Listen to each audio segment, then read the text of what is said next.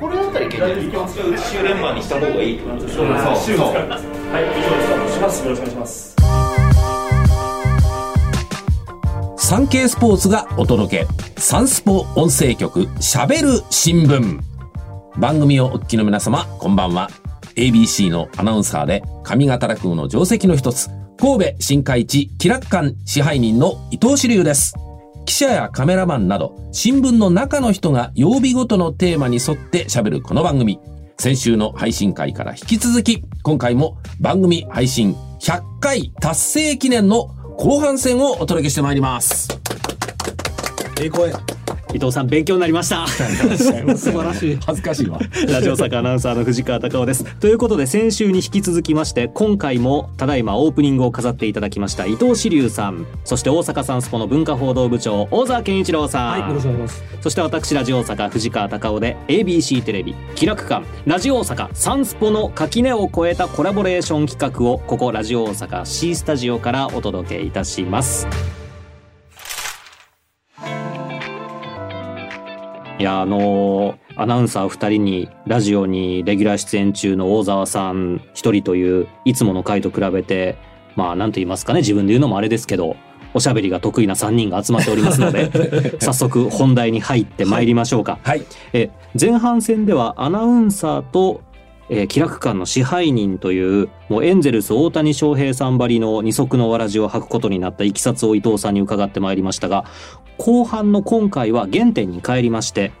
アナウンサー人生について詳しくお話を伺ってまいります。聞きたかったです。いや本当に私も聞きたかったんです、テレビとラジオで違いますが、まあ、同じアナウンサー界の後輩としてですね大先輩のお話に本当私も、えー、興味津々といいますか勉強させていただきたいなと思っております。で伊藤アナウンサーといえばもう我々関西人にとっては高校野球プロ野球、まあ、スポーツ実況ラグビーもね、はい。されますもんね。スポーツ実況アナウンサーとしておなじみの存在ですが大沢さんはあの何回も取材をされたことがあるん気ですよね、楽館のねあの支配人になられてあのその会見とかえその他もそうなんですけどアナウンサーさんの取材ってねものすごくね僕ら楽なんですよなんでですか？もう話がねまとまってて。あ あのもう一生懸命質問しなくても勝手に喋ってくれはって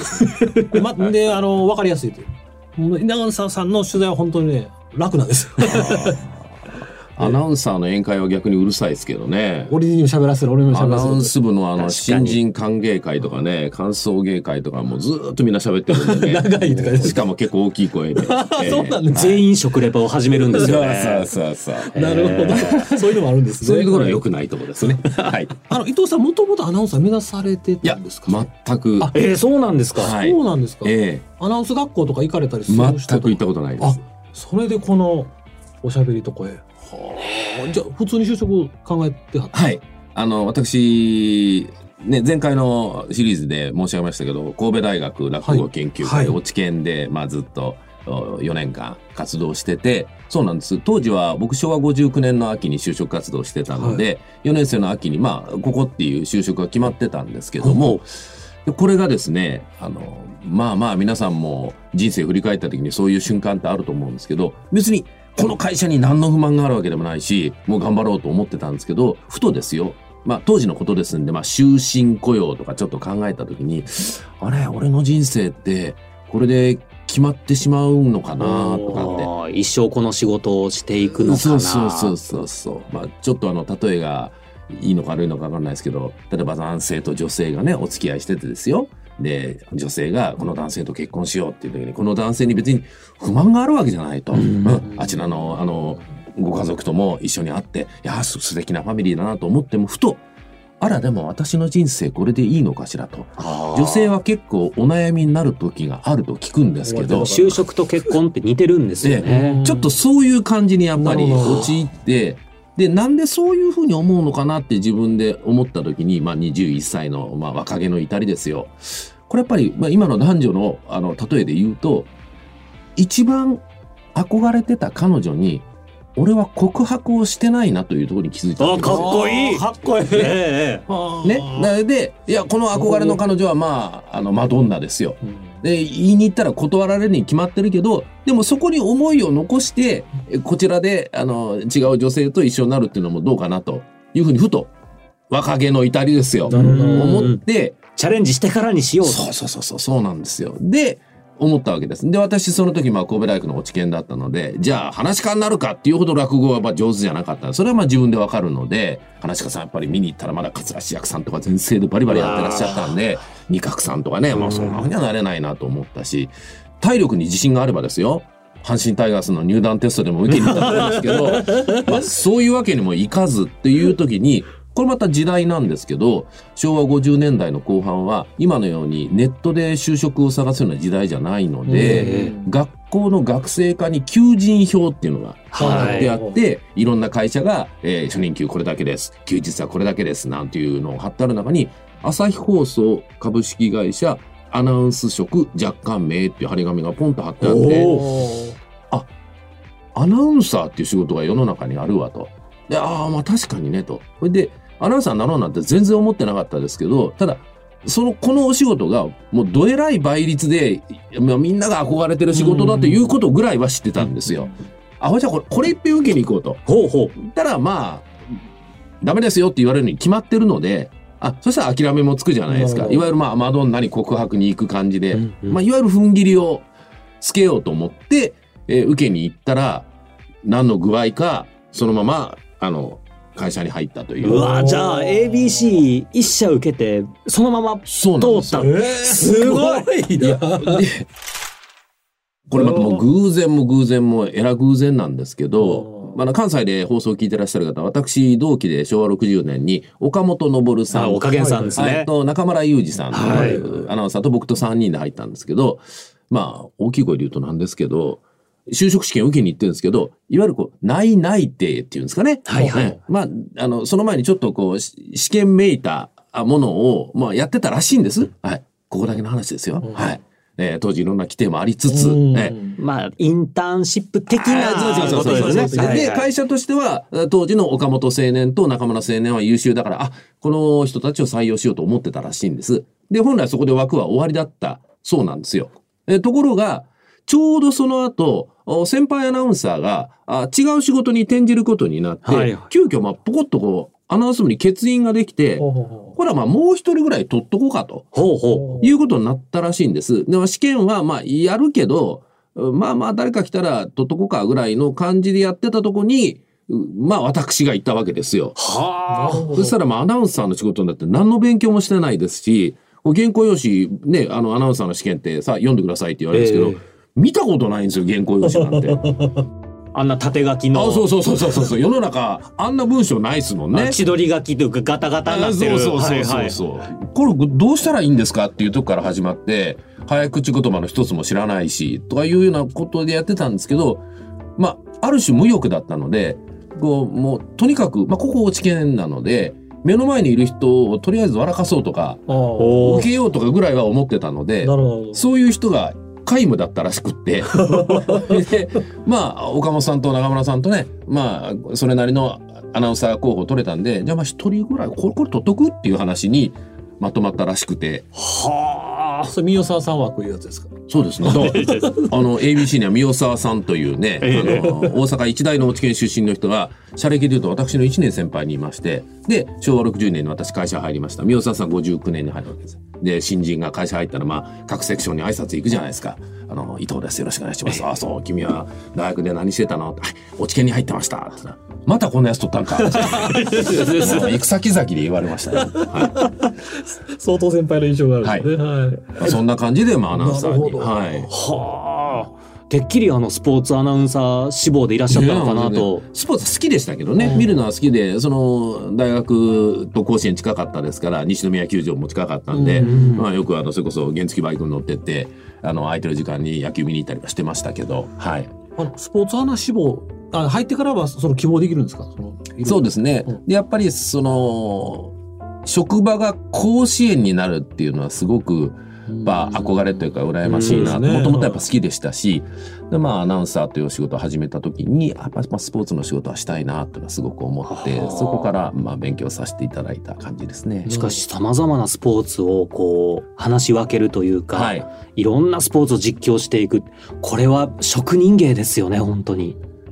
はい。まあ、それぞれにやっぱりポイントはありますんでね、で専門家もいらっしゃるし、我々のその会社の中の制作サイドもアナウンサーの先輩もいるので、そう話を聞いたり、えーまあ技術もね、一生懸命こうええ聞いて、まあ練習したりっていうのはありますけど、でもなんか、スポーツってどっか根っこは一緒みたいなところってあったりするじゃないですか。よく、あの、いろんなスポーツやってて大変ですよねって言われて、まあそれは確かにまあルール覚えたりとか、選手を覚えたりするのは大変ですけど、どっかでやっぱスポーツって根っこは一緒なんで、その勘どころっていうか、シーンをしっかりこう捕まえに行って、で、えーそこへ、こう、ラジオ聞いてる方、テレビ見てる方と一緒にこう楽しめるような中継作っていこうっていうと、割にまあ、でも番組作りもまあ近いといえば近いのかなっていう気もします僕らも記事も、どのスポーツ行っても書くのは人を書くんやでって言われるんですよ。ああ、そうそうそう、いう感じですよね。だからそれはもう芸能行っても一緒やなとう思って、ん、うん。あのそうそういうことかなと思うんですけどね。はいやっぱり、やっぱスポーツって、その現場にいると心震えることがいっぱいあるので、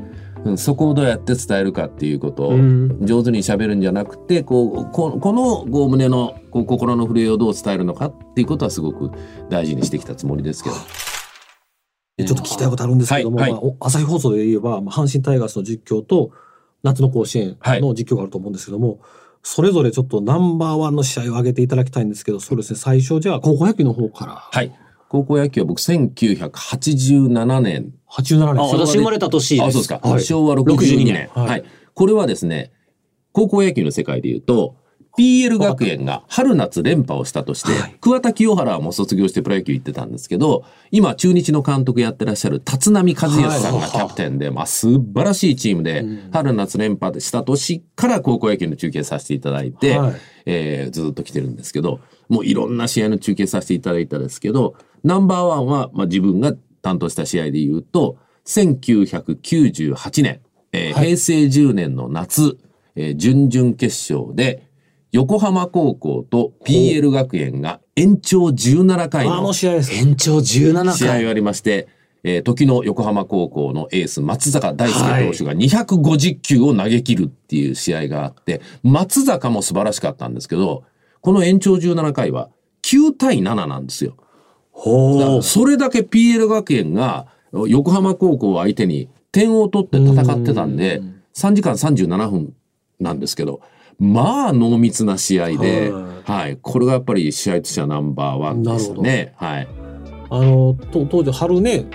松坂が用意して、か横浜勝って、はいそこにどう挑むかいうそうだと思うんですけど、はい。PL 学園がね、もう策をもうあらゆるって使っているはい試合でしたよね、確かね。はい高校野球のレベルをはるかに超えたようなね、すごい試合をやってたなっていうゲームでしたね。そういうのは、あの、こう、決まってるんですか、事前に。この試合をするとか。はい、そうなんですよ。どの試合、あの、どのチームが来るかはそれね、あの、トーナメントのくじ引きと、あと、お勝ち抜いてくるはいはいはい目安によるんですけど、準々決勝の第一試合をやるっていうことはもう大会前に。あそういうこと大体全部で10人ぐらいのアナウンサーでみんなでこう順繰りに回していくんですけど、伊藤はここね、藤川はここねっていうふうにも決まってるんで、たまたま自分がやる順番だったとこにその PL と横浜が入ってきたっていう感じですけどね。そういうのをまあ持ってるっていうことまあそうですすね。ね。今となればね。あの試合でも松坂すごかったですね。はいもう最後、くたくたでってやつですね。で、はい250球投げた後、もう当時は休養日なかったんで、次の日準決勝で明徳義塾とやるんですけど、さすがに横浜高校の渡辺監督も松坂ちょっと連投無理だって言うんで、彼あの、バッティングが良かったんで、うん4番レフトで先発してて、そしたら明徳がカンカンカンカンあのレフトの松坂君の頭上にホームラン打って、えー6対0だったかな。6対0ですねはいはい。リードされて、で、ところが、勝負って面白いもんで、横浜がじわじわ追い上げてったら、で、レフトの松坂君が誰にも言われないんですけど、当時だからもう、テーピングをものすごく巻いててね、肘に、前の日にすごく投げたので。ところが、試合の中盤になったら、一人でブルペンに行って、このテーピングをベリベリベリってこう自分で剥がすんですよ。甲子園が確かそう、うね。わーそこを見てるんですよ。そうこうするうちに横浜が逆転勝ちして。ほんでまた移動、あー休養日なしで次の日に松坂大輔君は、えー決勝でノーヒットノーランやるっていうね。その試合は、京都聖書の試合は、これ僕ラジオで実況中継してまして、はい、横浜と京都聖書の。あの試合も。映画みたいですね。そうなんですよ。水島真司先生でも恥ずかしくてこんなストーリー書けへんで言うぐらい。うんはい。高校野球ってでもドラマですよね。本当に人間ドラマでいいですよね。はい。その、高校野球は僕、もう今もずっと思うんですけど、みんな一生懸命やっていて、うんえーこう、勝つために一生懸命みんなやってるんですけど、でも勝つことが全てじゃなくて、ね、勝つために一生懸命やってるっていうところがすごく大事でって思うんですね。だからみんなこう拍手するし、それってこう、ちょっとこう人生になぞらえて、年齢重ねれば重ねるほど、勝てることってそうそうないじゃないですか。そうですね。うん、だけど、勝つために一生懸命やってるっていうところに心動かされるっていうのは、高校野球見て、あ、まあ自分もこうやって頑張らなきゃなって思わせてもらえる世界だなって思いますね。はい。阪神タイガースの方もちょっと伺いたい阪神タイガースはですね、これは、あ今、まあ、ビッグボスから監督になられました、新庄剛志さんが、阪神タイガースで、野村監督のもと4番バッターを打つようになった1999年に、ジャイアンツ戦で、牧原投手が、敬遠をして、ボールゾーンに投げたのに、新庄選手が敬遠のボールを打ってサヨナラ勝ちしたっていう試合が、左右に打ったやつですね。はい。あったんですけど、はい。これがやっぱ自分の中では印象ナンバーワンで、はい。その時はあれですか、その、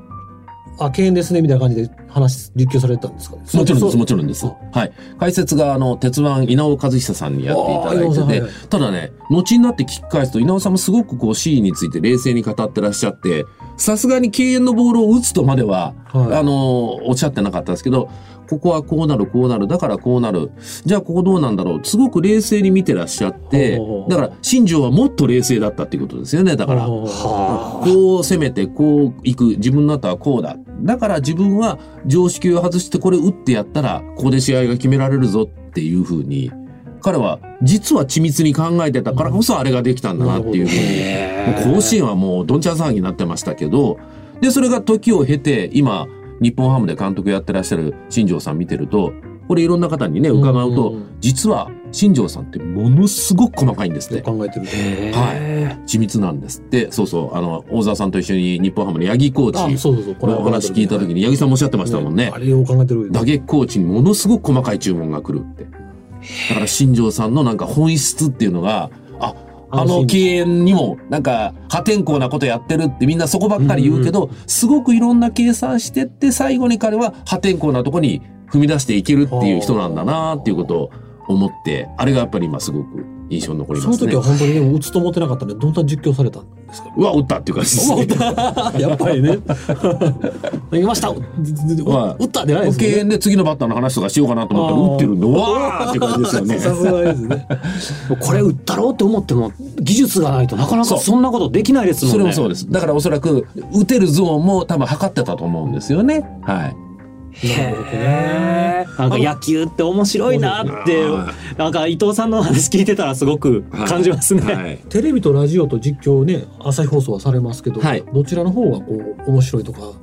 きやとか、あそんなあるんですかね？いや、これもまた根っこは一緒で、あの喋る言葉の数はラジオの方が圧倒的に多いですけど、やっぱりその野球の楽しさをお伝えするっていう意味では、こう、こうすればいいとか、こういうことするとちょっと伝わらないよっていう、これ勘どころも一緒なので、あ、ね、まあ、どっちも一緒ですね。なるほど、ね、はい。そ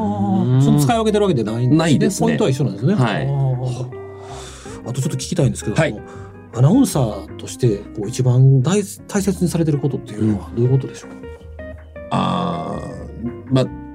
うんと、僕、自分の世界に、こう、例えばラジオで言うと、はい、自分の世界に聞いてらっしゃる方をこうお連れするか自分が皆さんのところに行くか。なるほどど。っちかっていう世界だと思うんですよね。なんかこう自分というものを通じて例えばラジオで言うと、えー、ご自宅で聞いてらっしゃるとか職場で聞いてらっしゃるとかひょっとしたらあの病室で聞いてらっしゃる方が出かけたいけど出かけられないなっていう時に私が代わりになって出かけていってその方をそこをお連れするとか、まあ、テレビもそうだと思うんですけどこう我々のやってることを聞いたり見たりしてらっしゃる方をここへお連れしたり一緒になってどっかへこう連れ出して差し上げたりすることができる